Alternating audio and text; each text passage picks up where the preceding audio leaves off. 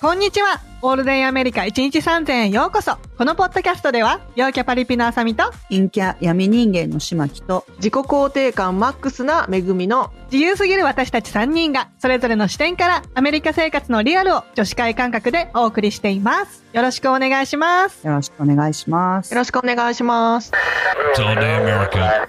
はい今回はですね結婚って美味しいの？です、えーまあ私の場合ですね前回婚約というかですね、結婚するっていうことは決まったっていうことを発表させていただいたわけですけれども、うん。まあ、普通は交際期間っていうものを設けるわけじゃないですか。うんでも、まあ私はですね、ちょっとね、家族親戚とかから言われていたのが、お前は交際期間というものを設けたら、変わり者すぎて結婚には至らないっていうことをすごい言われてたんですよ。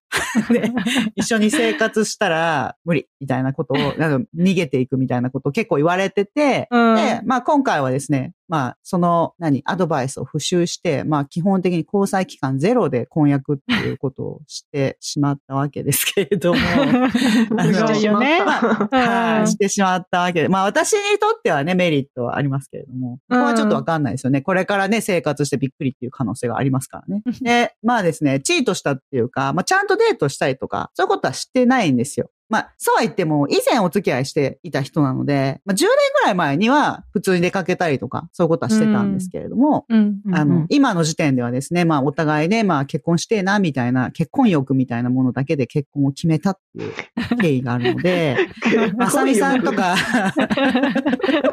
そうなんですよね。だからなんかこう、50とか60とかになるまでに、誰かやっぱりこう、信用できる人がいないといけないんじゃないか、みたいな感じの、そういう結婚欲みたいなもので決めてますから、うんあの、あさみさんとかめぐみさんとかみたいに、あんまりきちんと、普通にね、普通に交際して、その間になんかこう、結婚したらこうなのかなとか、この人と結婚したらこうなのかなとか、そういうことあんまりしてないんですよ。そう、想像をしてないんですよね、あんまり。ね、まあだからそういうね、まっとうな手順を踏んだ大先輩のお二人にですね、ぜひアドバイスをしていただきたいなと思っています。はいえーちょっとですね、まあめちゃくちゃ簡単な、本当に簡単なプロフィールだけ置いておきますね、彼の。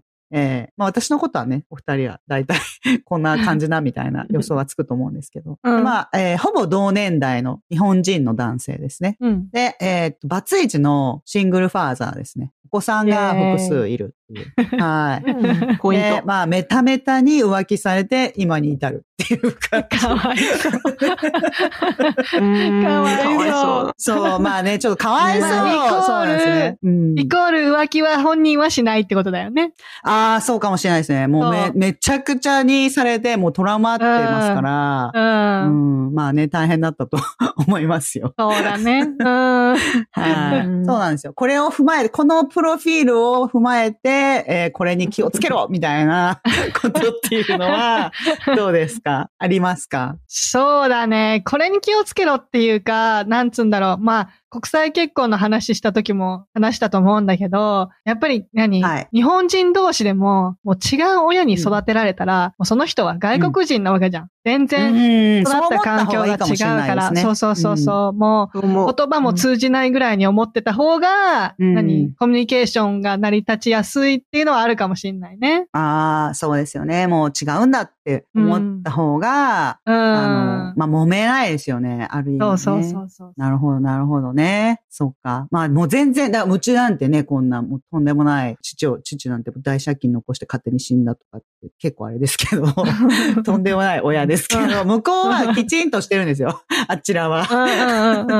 ちゃんとしたご両親ですから、多分もう、あの、全然違いますよね、文化がね。そう、文化がね。そうそうそう。価値観とかね。ううんん、いろいろと。はい。うん。そうですね。めめぐみさんはどうですか？なんかあります私か、そうですね。やっぱりこう、あの、結婚すると、ある種こう、契約関係になるから、あの、緊張感がなくなるわけです。だから、なんかこう、相手に存在な態度を取ったりとか、うんちょっと甘えが出ちゃうんですよね。そうそうそうそう。で、いうんうん。結構これ女性、私の周り見てると女友達がやりがちなのが、それ、うん女友達だったら絶対やらないよねっていう失礼なことを夫にやりがちっていう。あーそれはやめた方がいいいいと思います。あああ、なるほどね。うあ。ん。どういうことですか？具体的になんか。えーなんか、例えば、例えばですよ。例えば、今思いついたのは、良かれと思って、なんか買ってきてくれたものとかに、うんうんうんがこうケチつけたりそれがたとえ欲し、そうそう、欲しくなかったものだとしても、女友達がくれたらありがとうっていううん方向性で対応するのうんうんうんに、夫だと、あ、別にそれいらないのになんで買ってきたの？みたいなこと言いがち。あそういう感じです。あーあ、なるほどね。なるほどねなるほどね。全く悪気はない。うんうんうん悪気がなく失礼になりがち。それはやめた方がいいなと思っても、自分もすごい気をつけてるけど、出ます。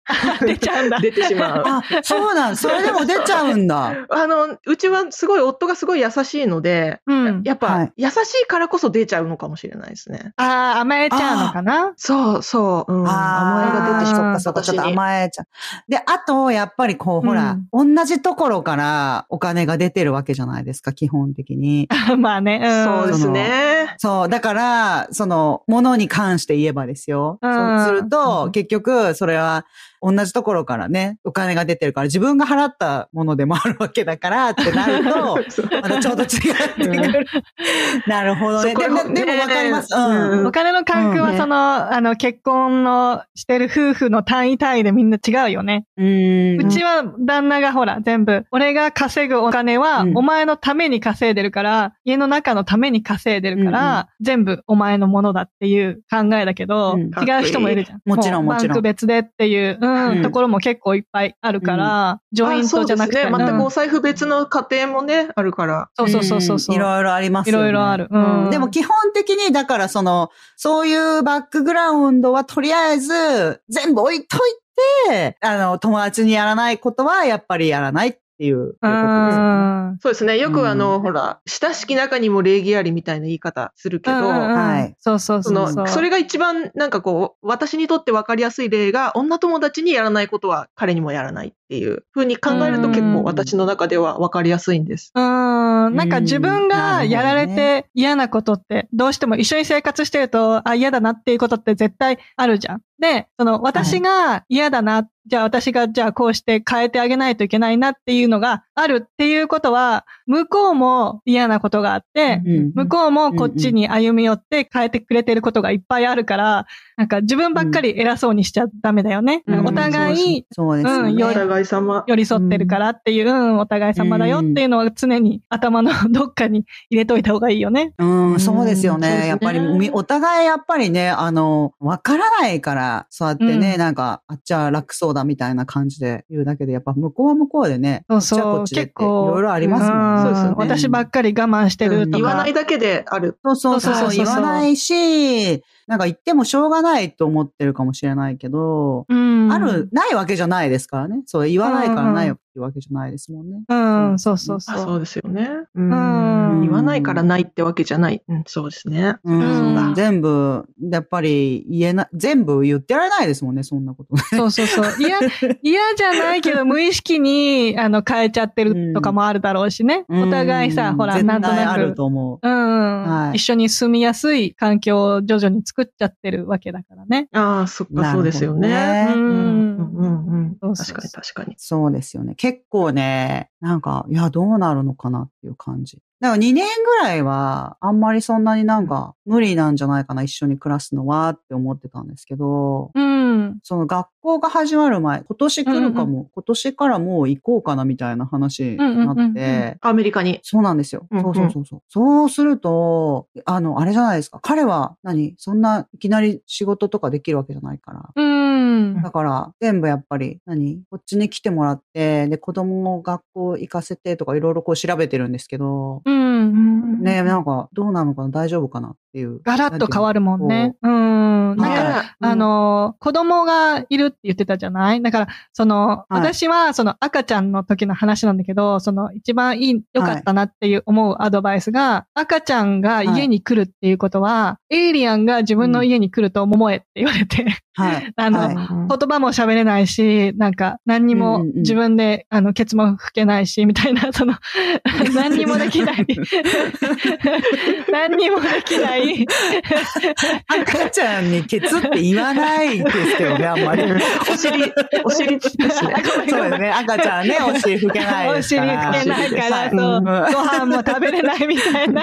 そうですよね。ううんん。エイリアンを家に迎え入れて、少しずつ食べ方とか、少しずつ喋り方を教えてって、だんだんコミュニケーションが取れるようになってくるみたいな。だから、うんうんうんその、まあ、もう大きい、大きいっていうかね、もう何、赤ちゃんではない子だけど、その、新しい環境なわけじゃない、うん言語も違うし、全然違う環境、ね新しい友達って感じだから、まあ、もちろん子供たちにとっても、環境変わるってすごいストレスだし、そうなんですよね。まあ確かにねうんそうそう。一番下はまだ小さくて、そんな喋らないからあれですけど。うん。でもあ、じゃあそれもあるかもね。早めにほら、アメリカに来るなら来て。そうそうそう。だから、うん早い方がいいんじゃないかなっていう話にはなってたんですけど。うん、そう思う、そう思う。そう。でもまあもう、だったら、うーんって、もうどうせ私たちはほら、あの、親二人は日本語で喋るじゃないですか。うんうんうんうん。だから、まあ、こっちで、あの、小さい間だけでもってなるかもしれないけど、まあ、それでもいいかもねっていうことで、いいんそ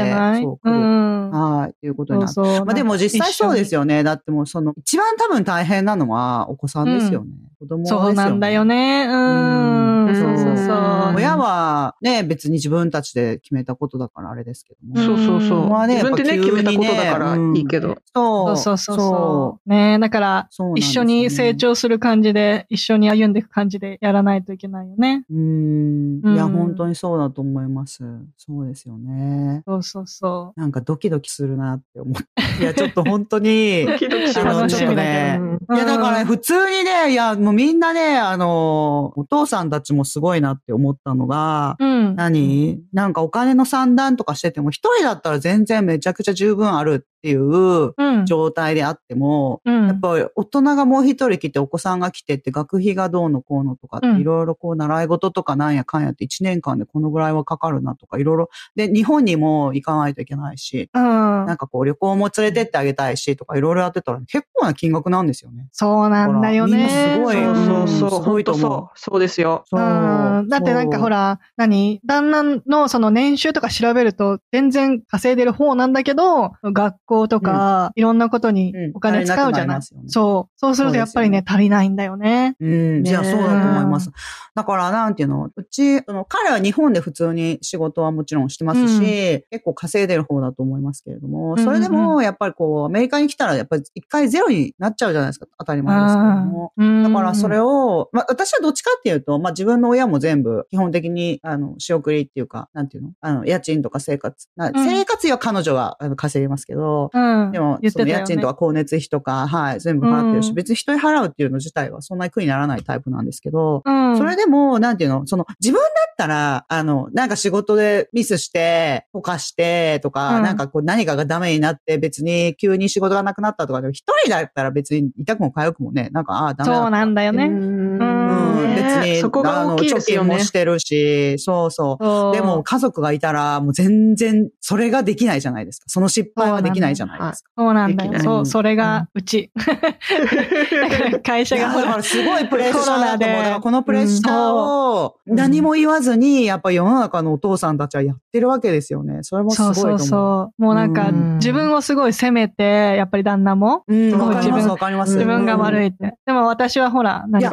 そう、なっちゃう、夢をなっちゃ、う。うん、夢を追っかけたいなら追っかけなよみたいな感じで会社をやり直す方向にね、うんあれしたけど、すごいうん、すごいストレスだったみたい。いや、そりゃ落ち込みますよ。いやそうだと思いますよ大変だもん。うん。そう、だからなんか、男性の方が自分が、まあ、あの、もちろん一人でね、独身でずっといたいっていう方もいらっしゃると思いますけれども、うんうんなんか結構ね、家族をね、養えないっていうことに対してね、割と男性の方が傷つきやすいのかもしれないなって思いました。そうだね。うん。うん。そう、割とご自分を責める人結構多いんですよね、男の人ね。そう会社とかに多いです。うん、そう。会社でうん。喋ってたんですよ、私。今回こうやって来るからって言って。まあ、うん。ね、彼は英語もそんなに別にできないし、だから、うん。もしかしたらもうずっと私が支えないといけないかもしれないじゃないですか。で、うん。それ自体が嫌だっていうわけじゃなくて、ただ、んその、今まで思ってたのとはもう全然別のプレッシャーが入ってきたっていう話を会社の人にしてたんですよ。うん。そしたら、なんかその会社の人が、もうだいぶ高齢の方なんですけど、その方が、いや、自分が若い時は奥さんがこういう風で、子供はこういう風で、で、なんか、習い事をさせてあげたかったんだけど、うん。一つちょっとこう、すごい高くて、それは続けるのが難しいってなった時に、うん。やっぱすごいなんか自分が何？なんか無能みたいな気がして、すごい辛かったそうそうそうそう話をしてああ、あそうなんだって言って、うん、わかるわそうかって言って、すごい、そう。あー役立たずに思っちゃうんだよね。思っちゃうんだよね。そうそうそう。だからなんか絶対、うん何、島木はさって思わないでね、とか言って。うん、思わない。で。う。ん。そういや、難しいですよね、本当にね、そこはね。うん難しいけど、うん難しいうんチームだから、夫婦はチームだから、そうそうそうん一緒に。そうなんですよ。チーム、そう、チーム感すごい大事で、だから、そうそうおそう。父さんというか、まあ、その、あの、お家の大黒柱のポジションの方が、そこに無力感を感じるのも、すごく、ある種、真っ当じゃないですか、役割として。うんうんうん。だけどうん確かにやっぱりチね。ームで乗り越える、そう、チームに降りかかった災難だから、それやっぱチームで乗り越えるべきなんですよね。お父さんだけが責任を感じるんじゃなくて。そうそうそこが結婚のいいとこだと思います。ね、誰、うんなんか一人で沈まなくて済むっていうかね。そうそうそうそう。やっぱ。あの、ね沈んじゃうのも、うん、沈んじゃうのも当然だけど、でも、うん。一人で沈まられてもさ、みたいなとこもあるし。うんそうね。うん。やっぱね、チームで、うん、チームでやっていこうぜっていうふうにそうだね。やっていけるのが、やっぱいい家族の形かなと思いますね。うん。うん。そうですね。そうですね。そうそはい。そう、だから、島木さんも、その、大黒柱のポジションになられるのであれば、うん辛いこととか、はいあの、バンバン開示してった方がいいと思いますよ。あ一人で抱えないそうだねどんどんそうですね。それは大事ですよね。一緒にどうにかしようってやっていかないとだね。はすごい大事だとうん思う。そうそうはいそうそうそうそう。そうなんですよね。だからなんか結構私すごい思うのは、なんか世の中のお父さんたちはそれをしてないんじゃないかなってすごい最近思いますね。あーうんうんね、抱え自分込んじゃう。が辛いっていうことをね、うんなんか、あの、こういう話を最近いろんな方に結婚したらどうですかねみたいな話をしてると、あの、一人、ある奥さんが、なんかこう、お子さんがね、なんか、これ買ってくれないとあれやらないとか、なんかそういうこと言ってたんですって。うん。で、あの、その時になんか会社でね、こういうことがあって、なんかお父さんは、あの、本当は自分がプロモーション、なんて昇進すると思ってたんだけど、それはなかった、うん別の人がなったんですって。うんでも、当たり前だけど、おめでとうって言わないといけないじゃないですか。うん。で、それをなんか家でしたんですって、そういう話をね。あのうんその日はたまたましたんですって。でもお父さんは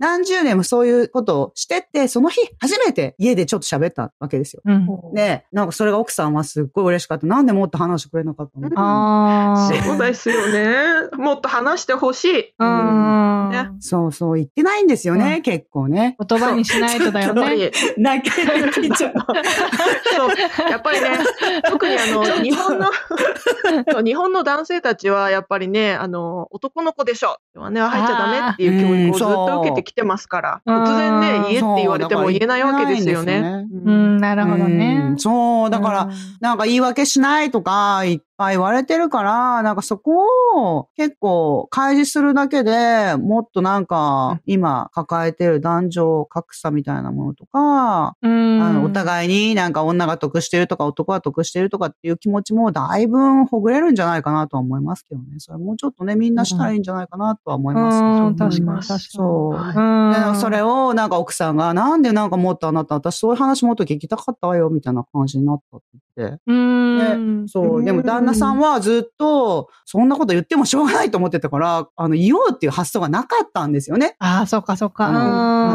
のそう、夫さんの方には、そんなの会社に行ってた当たり前で、あの、奥さんも知ってるでしょって思っちゃってるわけですよ。うん。ああ、なるほど。どね。うん当たり前すぎてね。そうそうそうそう。結構その辺もシェアしないと。そうなんですよね。ね。だからそういうことシェアしていくのすごい大事だと思う。そう。うちもほら結構、私は、その、うちの両親がね、もうすごいオープンなタイプだから何でも話すみたいなうんうん。感じで育ってるうんそれから、すごいいいことだと思う。そう、んだから私も。練習してるんですよね。そうそうそう、う普通にもうオープンに話す家族を自分で作ってるわけじゃん。で、そこで旦那がうんうん、それは俺の世界にはなかったけど、私と結婚したことによってうなんだ、うん、あの、オープンに話していいんだっていうのが分かって、あの、そこから練習を始めたと。そうそうそうそうよかったですね、あー素晴らしい旦那さん。そう、うんまだたまになんかちょっと言いにくいけど、うんみたいな時があるらしいんだよ。言いにくいんだけど、でもうん言わなきゃと思って言うって。何？その辺また成長があるよね。そうかそうか。結婚すると。うんそうそう。ねなんか成長ありますねあのね、うんボランティアでお子さん、私結構数見てるからあれですけどね、やっぱりね、あ女性のね、なんていうの、姉妹がいる男の子はちょっとそういう文化があるんですよ。あの、あー喋る文化があるんですうよ、ね。でも男子、文化。そうそうそうなんかこう自分の、あの、思ったこととか嫌だったっていうことをこう、話してもいいっていう、うんこう、カルチャーが、うんを知ってるんですよね。それを言ってもいいっていうのを。それがすっごい難しいんですよね。あの、男子だけとかの子たちの方が結構難しそうだなとは思いますね。わかるわかる。うん。そうそうそう。まあね、女の人もね、小さい頃からなんかこう期待されている、何？ね、振る舞いとか結構たくさんありますけども、男の人も結構あるんですよね。その女性から見たら見えないだけで。ありますよ。うんたくさんあるなって。うん。いや、なんか他には何ですか？なんかその、なんかこれをやっといた方がいいとかっていうの、なんかありますか？私はね、デートはね、絶対した方がいいと思う。うん。うん。あーあ、結婚してからもっていうことですか？そうそうそうそう、うん。結婚してから絶対二人の時間を作った方がいいと思う。その、はいはうちはやっぱあの、なんだ、あんまりこう、二人だけでっていうのがあんまり時間を持てなかったのね、最初。あの、預ける人がいなくて。うんでうんうも、んその、預けられるときは預けてたから、1ヶ月に1回とかだったけど、もうできる限り、最低1ヶ月に1回は2人の時間を作って出た方うんが、うん私はね、いいと思うんだよね。なるほど。そうそうそう。うちは結構デート行ってる。あ、そっかそっか。子供なしの夫婦のコミュニケーションはすごく大事だと思います、私も。そうそうそう。子供たちいるとできない話とかもあるし、ちゃんとねそうそうそうそう。そうそう、そうなの、そうなうんの。うんうんそう、なんか最初に戻れるっていうのもあるし、確かに確かに。なんか、それ違いますよね。なんか私あの、ベビーシッターやってましたけど、働き始めたばっかりの時とかに、なんか知り合いの方とかから頼まれたりとかしてやってましたけど、うん。なんか双子ちゃんとかが生まれて、もうめちゃめちゃてんやわんやしてるご夫婦とうんうんうんかいらっしゃるじゃないですか。うん。で、うんなんか、一回ね、あの、ちょっと思い切って二人とも預けてくれたんですよね。そのカップルも、うん多分大変だったんでしょうね。すっごい。あーねもう、すんごい、もう来た時はめちゃめちゃもう険悪だったんですよ。お子さんも。してる間、すごいもう、二人が険悪なんですよ、すっごい。うんであ、それで、なんか、二晩預けていかれて、うん。で、週末ね、金曜日、土曜日と預けていかれて、日曜日帰ってきて、迎えに来た時も二人ともなんか、すっごい仲良くなってましたね。そうああ、そうよかった。あのねいや、そのぐらいやっぱり大変なんですよね。そう、あのね、二晩はでかいと思う。その、何、うん夜ちょっとディナー行くだけとかでももちろん大きいんだけど、違いよね。ん。そう、夜一緒に寝なくていいっていうか、何？その家の中に子供がいないっていうのが。ん。朝も無理やり起こされたりとそうそうそうそう。かね、しますからね。すごい大きいから、うん、本当一晩うん。二晩は本当ありがたいね。そう、もう全然別のカップルみたいな感じになってましたね。そりゃそうだ子供ってやっぱりね、ありがたいけど、うんやっぱり大変なんですよね。大変大変どうしてもね。うんちょっとたまにこう離れないとわからないこともあるし。そうですよね。だって夫婦が、うんそもそも夫婦が仲が悪いわけじゃないけど、大変すぎるんですよね。そうそうそうそう。なんか、うんあのう、ん私は、あの、ちょっと変態だからさ、うんやっぱり。やっぱり？二。人で変態だから。良しですもんね、ずーっとね。うん ある程度変態じゃないと、その、なんつうの、何、ラブあんまりラブラブではいられないかなとは思うね。なるほどうねん好きあれ、好きあれば、イチャイチャしてるみたいな。なんか、うんすごいですよね子供たちも。それもすごいと思う。うん子供たちも大きくなってきて、自分でほら、ご飯とか自分で食べれるようになってきてからは、レストランとかも子供たち二人で座らせて、私と旦那は隣に座ってイチャイチャするみたいな。えー仲良しだなぁ なるほどね。すごいですよね。そういうのは大事やっぱり、浅井さんとかはちょっとまた特別ですね。なんていうの？お子さんがいない家庭、奥さんがいない、こう、カップルでずーっと仲良しっていうのはそんなに珍しくもないっていうか、うん意外といらっしゃるんですけど、なんていうの？ややっぱりそのお子さんが生まれて、すごいやっぱり、あの、忙しいし、プレッシャーだし、やることがいっぱいあるしっていうのの中で、ね、それまですっごい仲良かった夫婦とかも、ちょっとこう、なんか、険悪ななっちゃったりとかしますから。うんするする。なりますよね。うん。うんいや、それはなりますよ。大変だから。あとやっぱり子供がいると、その子供が一大プロジェクトじゃないですか、そのあ家庭の。うんうんそうですよね。だからうん夫婦の存在が子供のためになっちゃう、なっちゃいがちで、それってあんま良くないんですよ。長く、長いスパンで見ると。じゃあ子供ってやっぱいつかはなる大きくほどなっていわけだから。うん。その時に子供のために自分たちが夫婦でいるみたいな感じになっちゃうっていうことですよね。なっちゃうと、うんそうなんです。だから、その子供という一大プロジェクトがなくなった時に、もう私たち喋ることない、やることないってなっちゃうからうんだからやっぱり夫婦の時間とか夫婦のコミュニケーションすごい大事ですよ。大事大事。そうですよね。出ないとなんかね、うん結構ね、お子さんにね、あなたのためにこんなにやってあげてるのにってなっちゃうんですよね。恩着せがましい。それは、やっぱり、うん、そう、本当にがましくなっちゃうんですよね。だから、自分の人生をやっぱり楽しまないと、それをお子さんに、なんていうの、強要したらダメですよね。自分がやってるうこと。ん。そうそうそう。やっぱ、あの、二人が楽しいと子供たちも楽しそうだしね。なんか、ハグとかしてくると参加してくるし。うん。そうそう。あ、そうそう、可愛いですよね。うん子供は分かってますからね、やっぱり。そいや、お子さんもやっぱり他の人たちが自分のお父さんとかお母さんが楽しそうにしてることが嬉しいですもんね。う。そうそうそうそう。嬉しいうん、嬉しい。なんだかんだ言って、うんそ、それを見て育ったら楽しいじゃん。なんか喧嘩してる親を見て育つより。うん。うんあそうそう。それで、それと関連して言うと、私はその相手を褒めることすごい大事だなと思ってます。ああ、あの、なるほど、ね。私で言ったら私、夫を褒める。全然褒めてないかも。あ、うん褒めてください、ぜひ。何を褒めるんですかでそれはどうやって褒めてるね、うん3割増しぐらいの感覚で褒めるっていうはい。のを心がけてて、だからそれこはい。そなんか、なんか仕事で自分の後輩とか部下とかが、なんかちょっとうまくできた、なんかアチーブメントあった時にすごい褒めるじゃないですか。うん。うん。そういう感覚にちょっと近いっていうか、結構意識して褒めるの大事だなって思う。あ確かに確かに。言わないと当たり前だってね、彼はこういうことはできるのは当たり前だみたいになっちゃいますもんね。そうそうそう。だからなんか気がつい、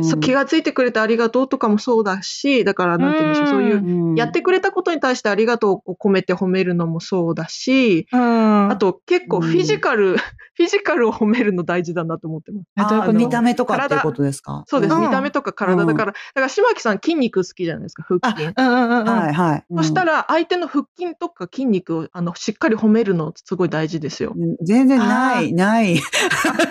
あの、わかんないよ。実はアメリカ来たら、実はこんなに私が腹筋腹筋言ってる割には、ないんですよ、今まで二人とも付き合った人。え、でもアメリカ来て、意外とジムにはまっちゃうかもよ。あそうですかね。ね、周りをうん、見て。わかんないようん。そうそうそうそう。そこですうんそのねまあ、島木さんから見たらないかもしれないけど、でも、あるなっていう、ちょこっとでもあった時に、あれ？腹筋あるじゃんみたいな感じで。え、すごいすごい。あーえなんかこういうのすごい好き、触らせてみたいな感じで、うんうんうんうん超褒めるはいと、多分その腹筋増えていくから。なんかすごい、めぐみさん、優しいいやでもほらね。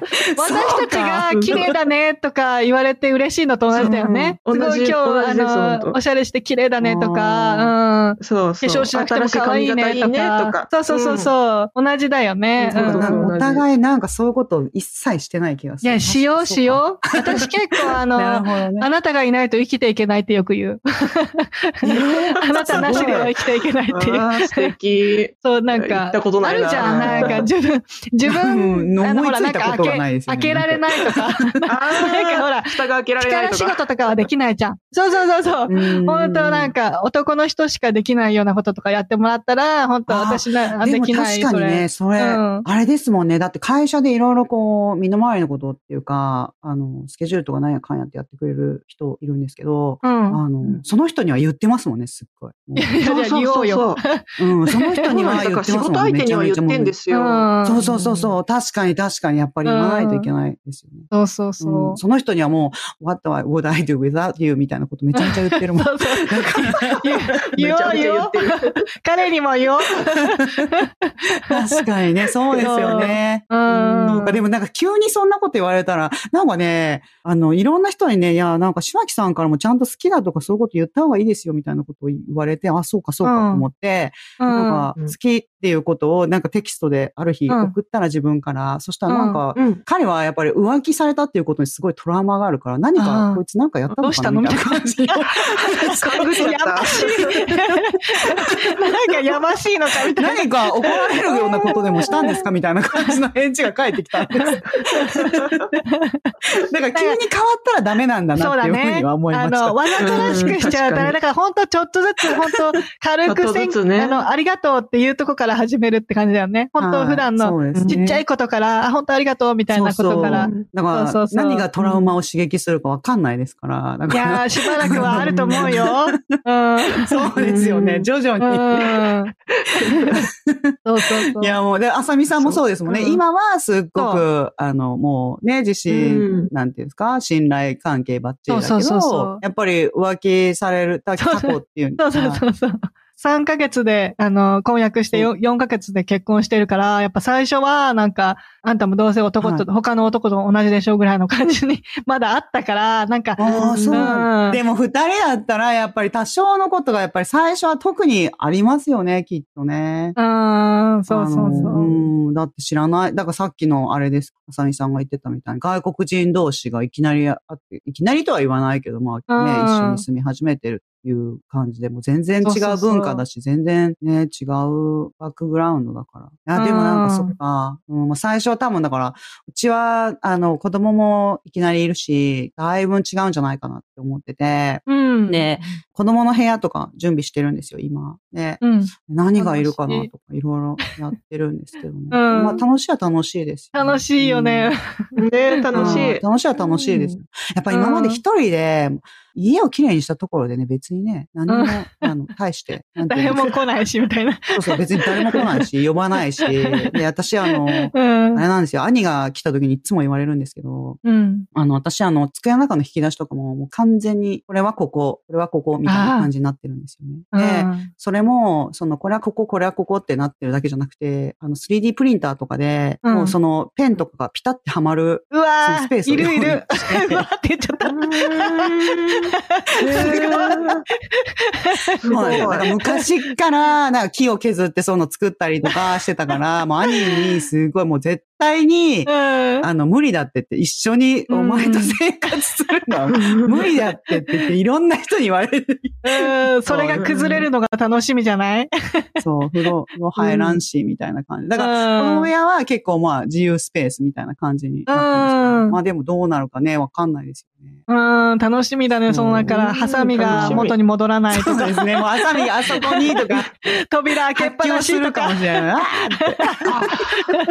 ーってねはと扉開けっぱなし。そうそうそうそう。電気つけっぱなしとかね。うん。のり、のり開けっぱなし、カピカピとか。うんなんかソファーにベタベタしたものついてるとかね。そうそうそう。